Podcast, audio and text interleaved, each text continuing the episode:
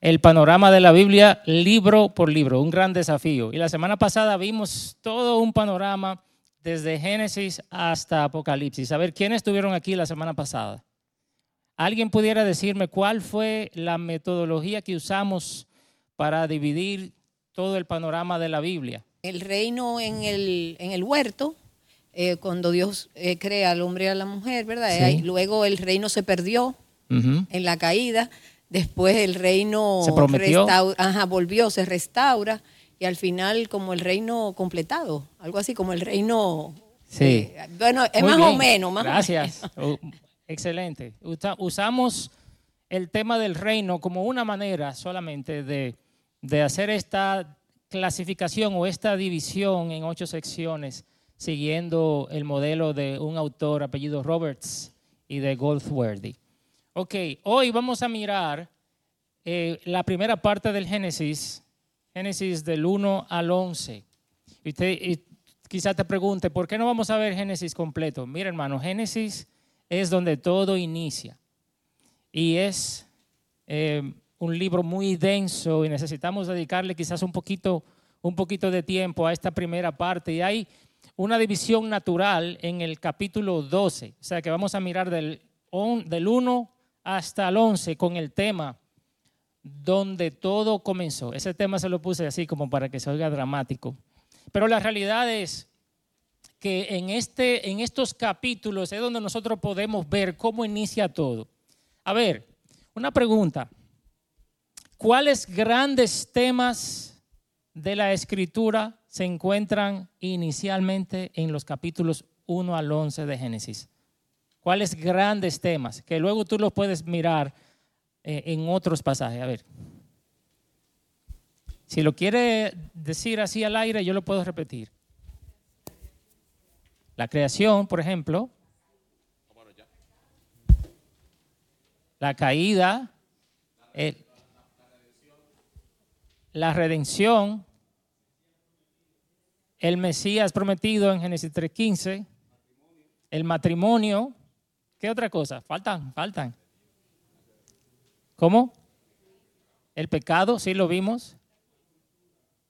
La creación de la cultura, de las diferentes culturas y civilizaciones. El trabajo. Pastor. La. La recreación, ¿verdad? Como, nosotros, como le dicen los teólogos, pero esa, esa restauración. El reposo. ¿Qué más vemos? Wow, muchas cosas, ¿verdad? ¿Dónde comienza la fe? ¿Después de Abraham o antes de Abraham? Antes de Abraham. ¿Por la fe quién? Abel. Sí, ¿verdad que sí? O sea que tenemos prácticamente todos los grandes temas de la Biblia eh, en, en estos capítulos. Es como si fuera una semilla. A ver, ¿quiénes de ustedes le pidieron que hiciera, que sembrara algo cuando estaban en la clase de biología? ¿Se acuerdan? Clase de biología. Toma una, un granito de habichuela. Siempre el granito de habichuela era que sembrábamos, lo poníamos en algodón o lo poníamos en un poquito de tierra. Hay cosas que uno puede ver en el desarrollo de la semilla que no se ve en el árbol completo. Por ejemplo, cuando tú ves una semillita crecer, tú te das cuenta que es lo fundamental. ¿Qué necesita una plantita para crecer? Una semillita y un contexto pequeñito donde se pueda desarrollar. Por eso, estos capítulos son súper importantes porque son como una semilla de donde sale todos los grandes temas de las escrituras. Y lo hemos desarrollado luego más claramente a través del Antiguo y del Nuevo Testamento. Así que esto es lo que nosotros vemos aquí. Vamos a quitar esto poderme sentir más, más libre. Ah, funcionan como una semilla para todo lo que vamos a ver en el resto de la Biblia. Pero por otro lado, es importante cuando estudiamos un libro entender su contexto histórico. ¿Qué es el el contexto histórico de un libro? Bueno, es lo que estaba sucediendo con el autor y sus destinatarios en el momento en que se estaba escribiendo. Ahora, ¿por qué es importante eso? Lo voy a decir antes de preguntarle qué ustedes piensan que era el contexto. Los autores escriben por una razón. y les escriben a ciertas personas por una razón, en un momento específico. Si yo pregunto ahora, ¿qué estaba sucediendo con el autor y los receptores originales del libro de Génesis? ¿Qué me, dice, qué me, qué me ayuda con esa pregunta? A ver, Nayeli está loca por hablar, pero ella lo está diciendo entre la boca. Y, dice, déjame dejarle a Patricia que Patricia lo diga. A ver, Nayeli, ¿cuál era el contexto histórico? me corrigen, pero yo entiendo que era Moisés. Moisés estaba escribiendo a un pueblo que no conocía mucho de la historia y que no conocía el inicio. Y luego le iba a decir que debían adorar a un Dios del cual ellos tenían que verlo como un Dios poderoso. Entonces Moisés escribe toda la creación para que el pueblo pueda adorar a Dios como el Dios, eh, el Elohim, el creador. Claro, exactamente van por el desierto, ¿verdad que sí? Moisés ha sido usado por Dios para sacar al pueblo de Israel de Egipto y van por el desierto y Moisés comienza a escribir para explicarles a ellos cómo que estamos aquí. ¿Por qué estamos aquí? ¿Para dónde vamos? ¿Cuál es el propósito de todo esto? ¿Cómo es que llegamos a este problema? Así que Moisés les está dando un trasfondo de quiénes son ellos, cómo es que llegaron a ser el pueblo de Dios, cuál es el problema y cómo Dios pretende resolver el problema y ese le da pincelazos en el libro de Génesis. Hermano Duardi. Pero en adición, cuando Moisés escribe este libro, Moisés les quiere transmitir a ellos el mensaje de que el Dios que los ha puesto a caminar por el desierto es el Dios que creó el mundo, que creó la tierra, que los creó a ellos, el creador, y de alguna manera él, él le quiere transmitir a ellos el mensaje de la grandeza de ese Dios. Entonces, que confíen en ese Dios. Sí. Y básicamente él le quiere como transmitir a ellos el mensaje de que, aun cuando ellos están pasando por esa situación, confíen en el, Dios que los creó. Que, los ha llevado hasta ahí, ¿verdad? Claro. Excelente. Muy bien. Si nosotros eh, sacamos a Génesis del 1 al 11 del mapa. No existe Génesis del 1 al 11. Y llegamos directo y la Biblia comienza en Génesis 12. Dios llamando a Abraham. ¿De qué nos perdemos? Hermano Francisco. De la creación. ¿De qué más nos perdemos, José? De la caída. ¿De qué más nos perdemos? Entender el carácter de Dios, un Dios que es eterno soberano, etcétera, etcétera. ¿Se dan cuenta? Nos perdemos de demasiado.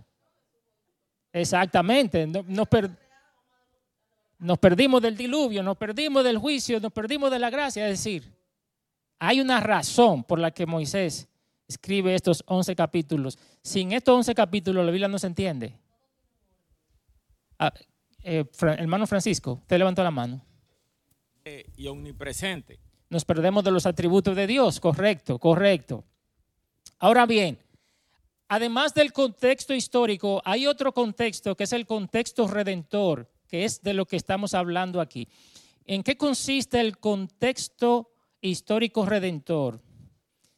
En, determinar qué lugar dentro del plan de salvación ocupa el libro en el que estamos. E, eso, de eso se trata. No solamente ver la historia, bueno, creación, la caída, Caín y Abel, el diluvio, eh, ¿cómo se llama? Babel. No, no solamente es ver los aspectos históricos, es entender qué lugar ocupa este estudio de este libro dentro de todo el plan de redención. Por eso yo le puse acá en sus notas, la única historia que mantiene unida a toda la Biblia es la obra de Dios en la historia para redimir, rescatar y salvar un pueblo por su gracia y para su gloria. Si tú tomas ese párrafo, ese párrafo le da unidad a toda la Biblia. Y recuérdense que la semana pasada hacíamos un ejercicio de ver cómo ciertos libros encajan en esta descripción de cuál es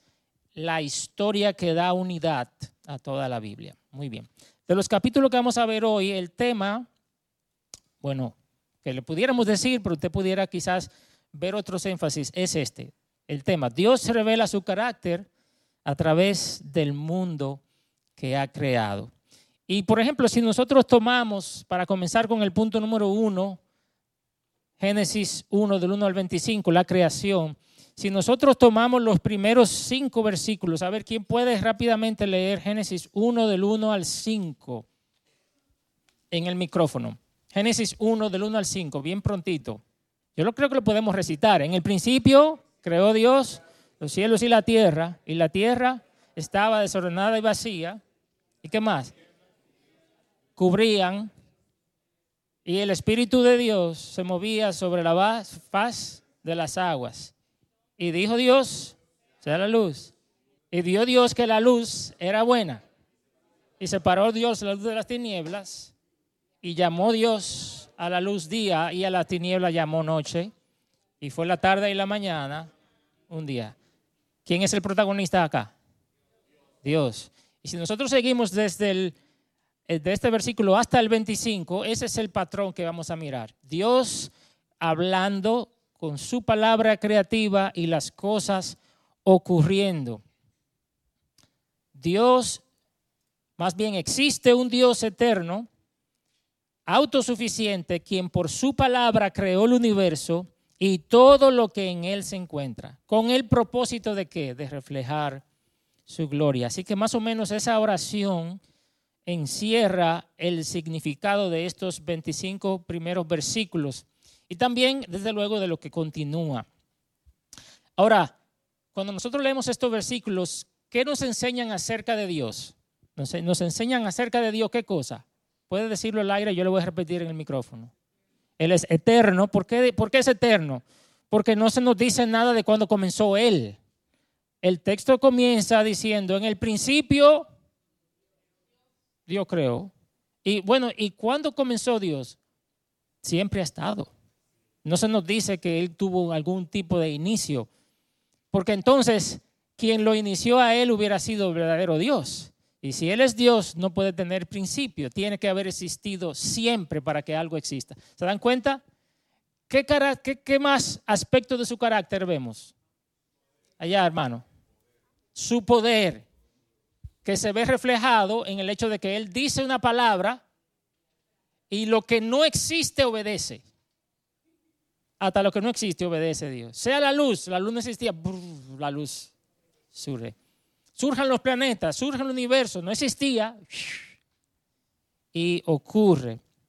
¿Verdad que sí? ¿Qué otra cosa del carácter de Dios vemos en estos versículos, Manuel? Su sabiduría, ¿dónde tú la ves? ¿Dónde la ves?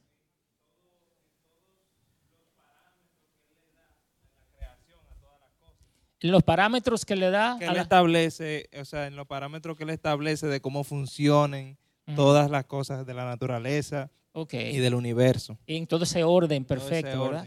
¿Qué otro atributo vemos ahí? Rápidamente, rápidamente.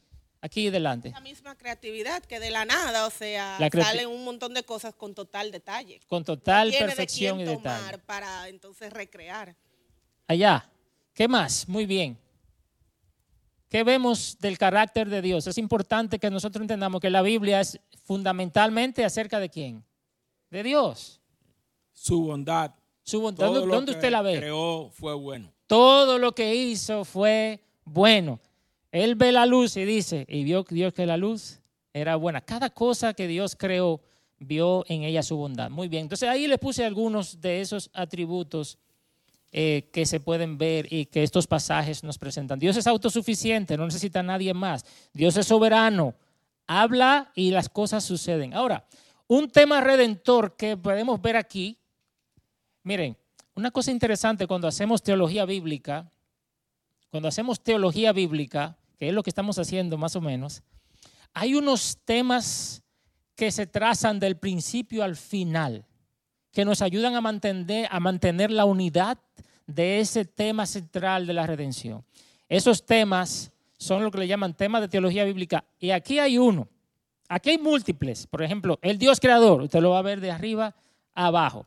Eh, pero, por ejemplo, cuando Dios dice, y dijo Dios, y dijo Dios, y dijo Dios a través de su palabra, hay un tema que se repite luego en el Nuevo Testamento, porque cuando Juan está explicando acerca del origen de Jesús, él dice, en el principio él era el verbo, y todas las cosas por medio de él fueron creadas. Así que cuando Dios está hablando su palabra, Esa palabra creativa de Dios no es otra cosa que la persona del Hijo, quien Juan luego dice que es el verbo y que luego Pablo en Colosenses capítulo 1 dice que por medio de él fueron hechas ¿qué? Todas las cosas. Así que Dios está creando por medio del Hijo, el cual es el verbo. Entonces todos esos temas van saliendo ahí. Por ejemplo, cuando Dios crea la luz, simplemente estoy dándole manera de que usted pueda conectar rápido. Cuando Dios crea la luz en medio de las tinieblas, luego el apóstol Pablo toma ese tema en 2 de Corintios capítulo 4 versículo 6 y él dice, así como cuando Dios dijo, así como cuando de las tinieblas surgió la luz, así Cristo ha resplandecido en nuestro corazón. ¿Qué está haciendo Pablo? ¿Qué está haciendo Pablo? Está usando un texto de Génesis 1 para decir, ese texto, además de declarar que Dios creó la luz, está diciendo que Dios es el que alumbra y está implicando con ello el nuevo nacimiento. ¿Se da cuenta lo que está haciendo ahí? ¿Qué está haciendo Dios ahí? Mostrándonos que todo ese inicio está en Génesis del 1 al 11 y conectando esos temas. Yo quiero que usted desarrolle la capacidad hermano, de ver esos temas redentores desde el principio hasta el final. Porque ¿qué dijimos de la Biblia? Que son muchos libros sueltos y cada uno con su tema. ¿Qué dijimos? Un solo libro con un tema central. Ah, ustedes me perdonan que algunos están levantando la mano y no lo puedo, no les voy a dar eh, porque perdí mucho tiempo al principio. Muy bien. Parte número dos. La creación del ser humano, Génesis 1, del 26 al 2, 17. Voy a leer el párrafo que está ahí que describe eh, el tema central. La corona de su orden creado es el ser humano, la única criatura creada a imagen de Dios. La humanidad refleja la gloria de Dios mientras obedientemente gobierna la tierra y disfruta de una comunión amorosa con Dios y entre sí, es decir, entre el hombre y la mujer y también con Dios. A partir del versículo 26, Dios dice, hagamos al hombre y lo deja para el final, no porque el hombre sea lo menos importante, sino porque al contrario, es la coronación de su creación. Hagamos ahora al hombre. Todo está listo, todo está perfecto para recibir a quien va a ser nuestra imagen, nuestra semejanza, está diciendo Dios, a quien va a ser el representante mío entre la creación. Y Dios dice, hagamos ahora al hombre. ¿Cómo fueron los animales y las plantas hechos? Si tú miras los versículos anteriores, ¿cómo fueron hechos? Dice que fueron hechos según qué? Según su género, ¿verdad? Y cada animal fue hecho según según su especie, según su género. ¿Qué dice del hombre? ¿Que fue hecho según su género? No, el hombre no fue hecho según la especie de nadie, de nada de lo que existía. Él fue hecho según la imagen de Dios. hermanos, cuando yo veo a personas tratando animales como si fueran gente, a mí me da de todo eso. Y no por un asunto de que no me gusten los animales. De hecho, me gustan los animales, pero me, me indigna que rebajemos la imagen de Dios a estas cosas creadas. El hombre fue creado, el hombre fue creado a imagen y semejanza de Dios como el pináculo de la creación, pero lo más interesante de todo eso es que lo hizo con los elementos que ya Dios había creado. Sí. Polvo de la tierra, un significado claro de que aunque tenemos esa conexión directa, diferente con toda la creación, aún seguimos, seguimos, siendo, parte, creación. Evidentemente, claro que sí, muy buen punto Rubén. Pero la, el relato representa al hombre, presenta al hombre como un punto alto y elevado de la creación, con un rol específico distinto al rol de los demás eh, elementos creados. El hecho de que hayamos sido creados a la imagen de Dios tiene dos significados básicos. Primero, que por causa de los atributos que Dios nos puso, semejantes a los de Él, tenemos la capacidad de tener una relación con Dios. ¿Qué otra criatura humana, terrenal, porque sabemos que los ángeles la tienen, tiene la capacidad de relacionarse con Dios en, términos de adoración, de amor, ninguna otra. Y eso lo podemos hacer por esos eh, atributos que Dios nos dio. En segundo lugar, el otro aspecto es nuestro rol. Ningún otro animal, ni planta, ni nada tiene el rol de representar a Dios, ¿verdad? Nosotros somos, como decía mi profesor del Antiguo Testamento, la imagen visible del Dios invisible. Nosotros somos la representación visible del Dios invisible. Ahora, el tema, otro tema redentor es el tema de la imagen. ¿Dónde vemos otra vez hablar de imagen? ¿Dónde más? En el Nuevo Testamento. ¿Quién se acuerda? Allá. Que Jesús es la imagen del Dios ah, invisible. Pero no, aquí no se supone que es el hombre. ¿Cómo que ahora es Jesús? Yo creo que Patricia puede respondernos ahora. Esa, allá era el hombre, pero entonces de repente en el Nuevo Testamento ahora es Jesús. ¿Qué pasó ahí? Cuando el verbo habitó entre nosotros, vimos, o sea, en, mi, en mis palabras, Dios nos hizo a su imagen, pero esa imagen de un Dios invisible, eh, para nosotros muchas veces como seres humanos caídos es muy difícil de entender a pesar de todo lo que conocemos. Entonces, Dios dijo, yo voy a mandar uno igual que ustedes, pero diferente en que es, ese es, eso soy yo, Dios, hecho uno igual que ustedes, para que ustedes tengan entre ustedes la imagen que es lo que yo quiero formar en ustedes. Y ese un texto que a mí me encanta, aparte de ese de que en, Cristo habita la plenitud de la deidad, que nosotros estamos completos en Él, que Él es la imagen de ese Dios que no podemos ver, es segunda a los Corintios también, que nosotros podemos ser transformados a esa, misma imagen, cuando lo contemplamos a Él a través de la palabra. Así es. ¿Se dan cuenta? Ahora, ¿cuál, quién representa perfectamente la imagen de Dios? ¿El hombre o Cristo? Cristo hombre. Cristo hombre. Porque Cristo, como el Hijo, siempre fue Dios, y siempre ha sido Dios y nunca ha dejado de ser Dios. Pero a quien se le dio el rol de ser la imagen de Dios fue al ser humano. Ahora, el ser humano fracasó en ese rol, en el sentido de que el hombre no reflejó perfectamente la imagen de Dios y se corrompió.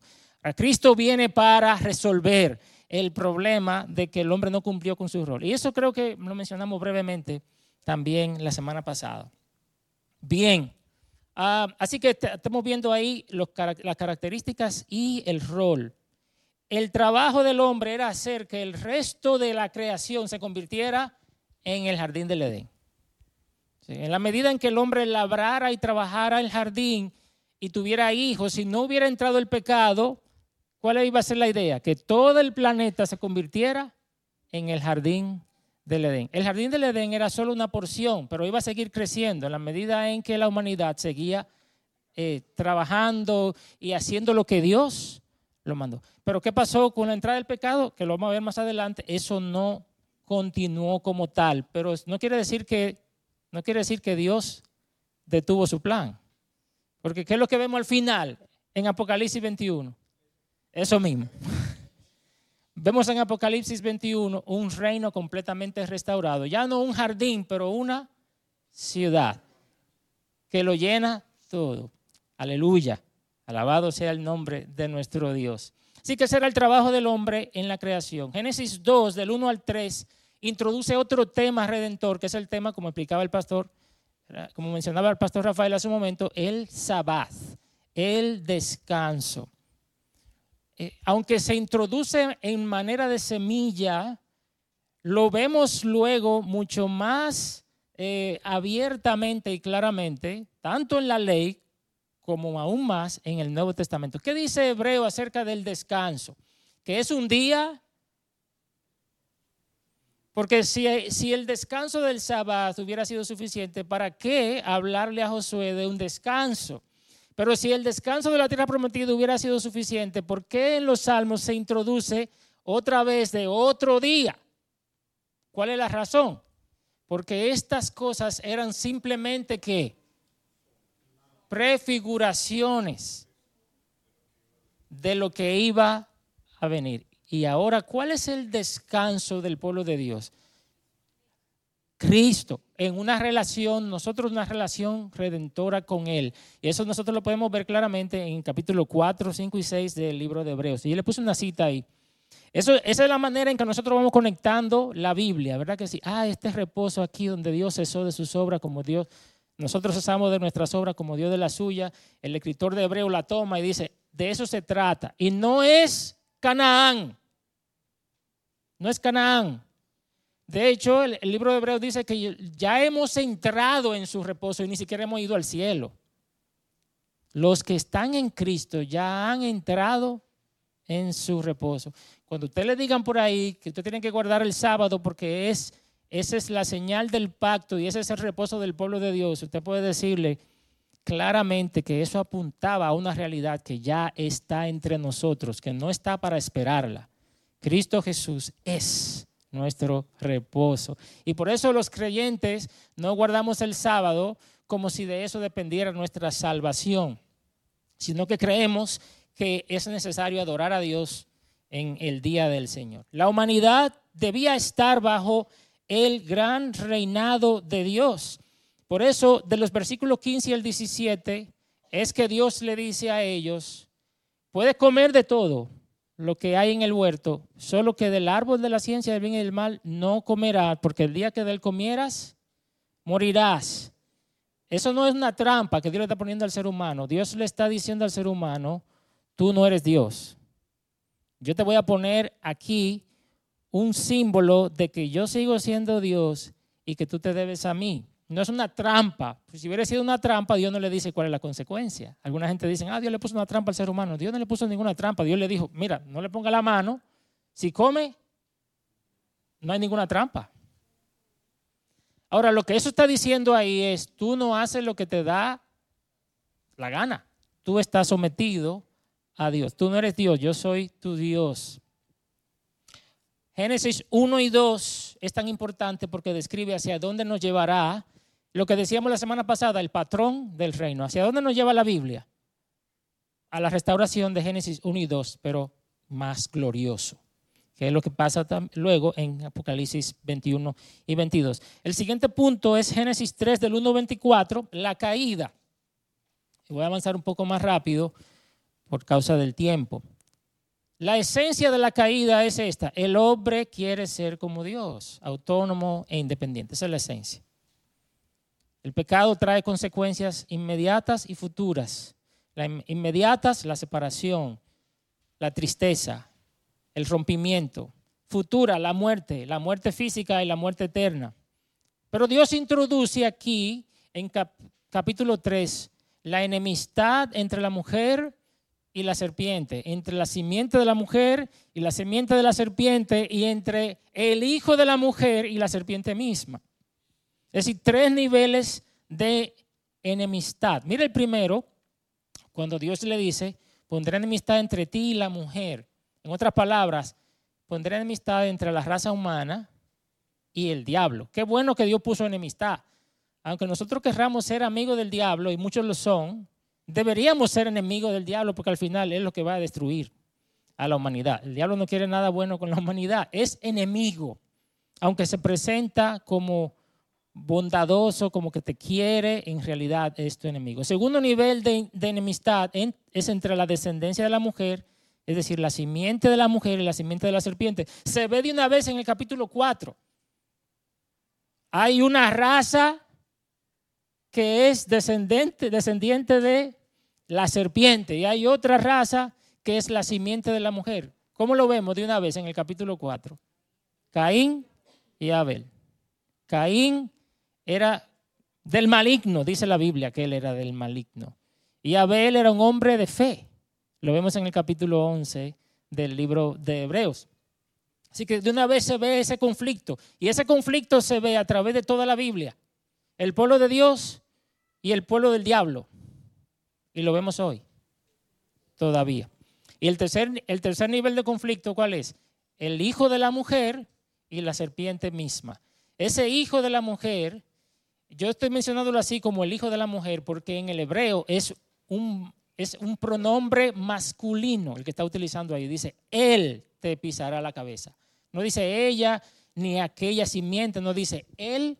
En hebreo, como en el español, hay un pronombre para el, para el varón y hay un pronombre para la mujer. Sí, ata y at. Entonces, aquí está usando el pronombre masculino. Él te pisará la cabeza y tú le herirás en el talón. es el tercer nivel de conflicto y habla aquí de ese que había de venir, el Mesías prometido, el Salvador. Hay un tema redentor aquí que se introduce, hermano, importante. Cuando el hombre y la mujer pecan, ¿qué hace Dios en relación al jardín? Los expulsa, ¿verdad? De, ahí en adelante se introduce la idea del el impedimento del ser humano a acercarse a quién? A Dios. ¿Y dónde más vemos ese impedimento? En el arca. ¿Se acuerdan? ¿Qué puso Dios en el jardín para que el hombre no se atreviera a entrar otra vez al jardín y tomar del árbol de la vida? Querubines. Querubines, dos querubines. ¿Qué había en el arca del pacto, precisamente en la tapa que se llama propiciatorio? ¿Qué había?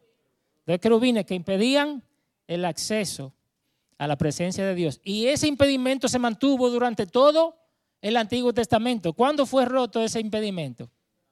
Con la venida, la muerte de Cristo. Sí, ve, cómo comienza el impedimento en Génesis 3 y cómo termina. Hebreos 10, ¿se acuerda? Hebreos 10. Ahora nosotros tenemos un camino franco a la presencia de Dios. Por eso podemos entrar continuamente.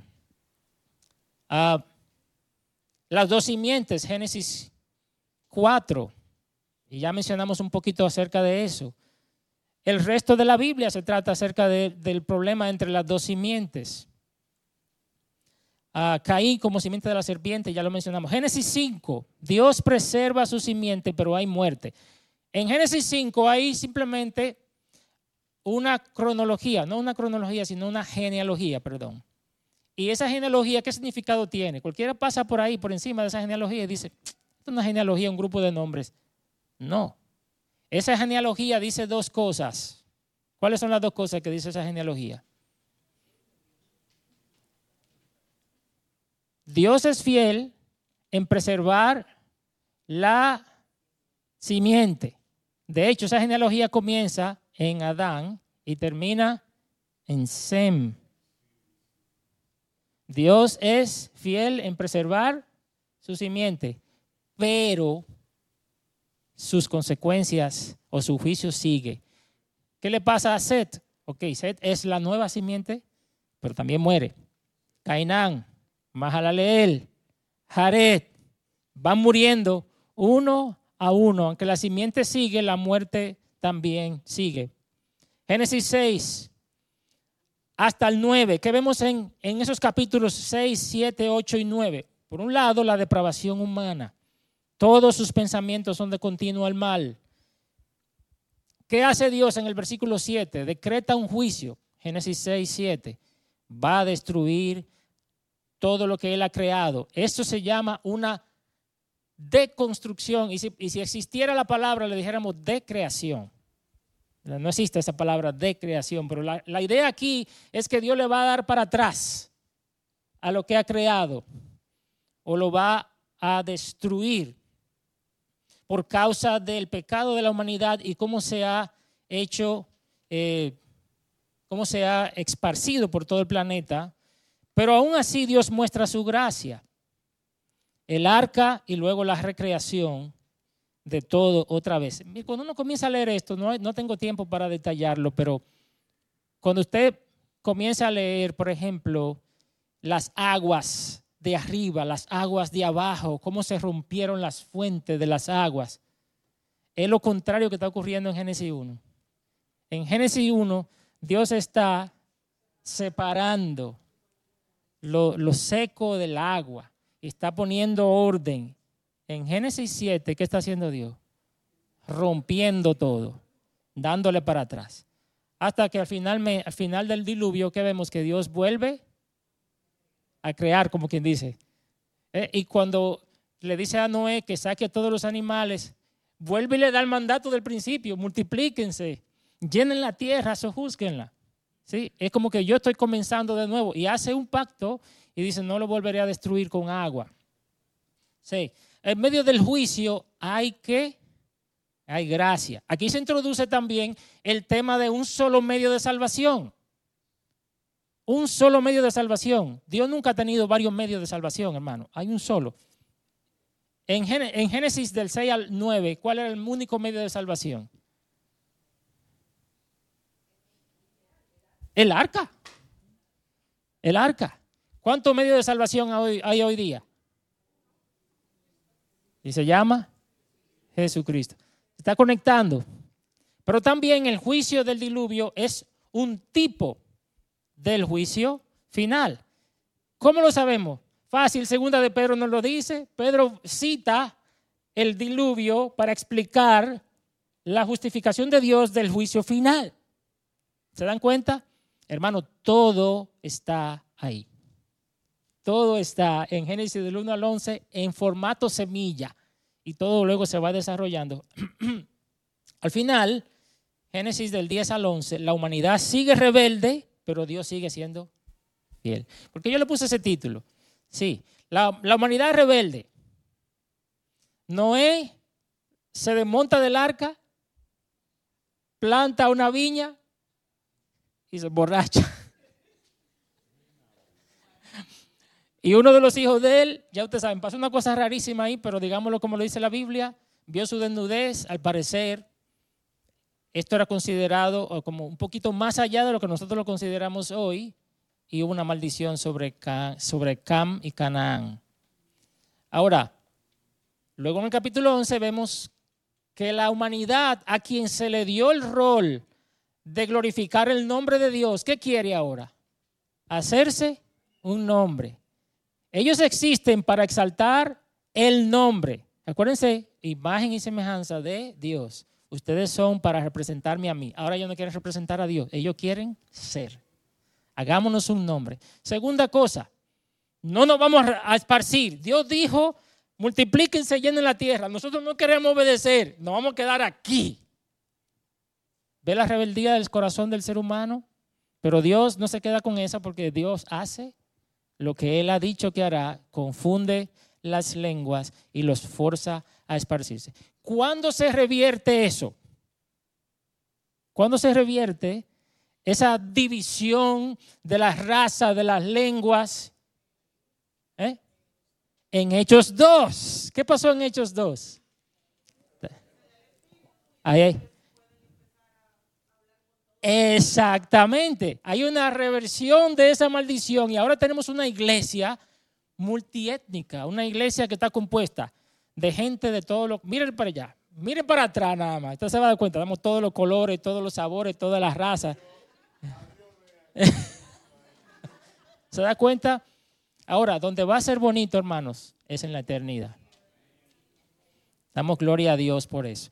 El hombre sigue siendo rebelde en el capítulo 11, pero Dios sigue siendo fiel.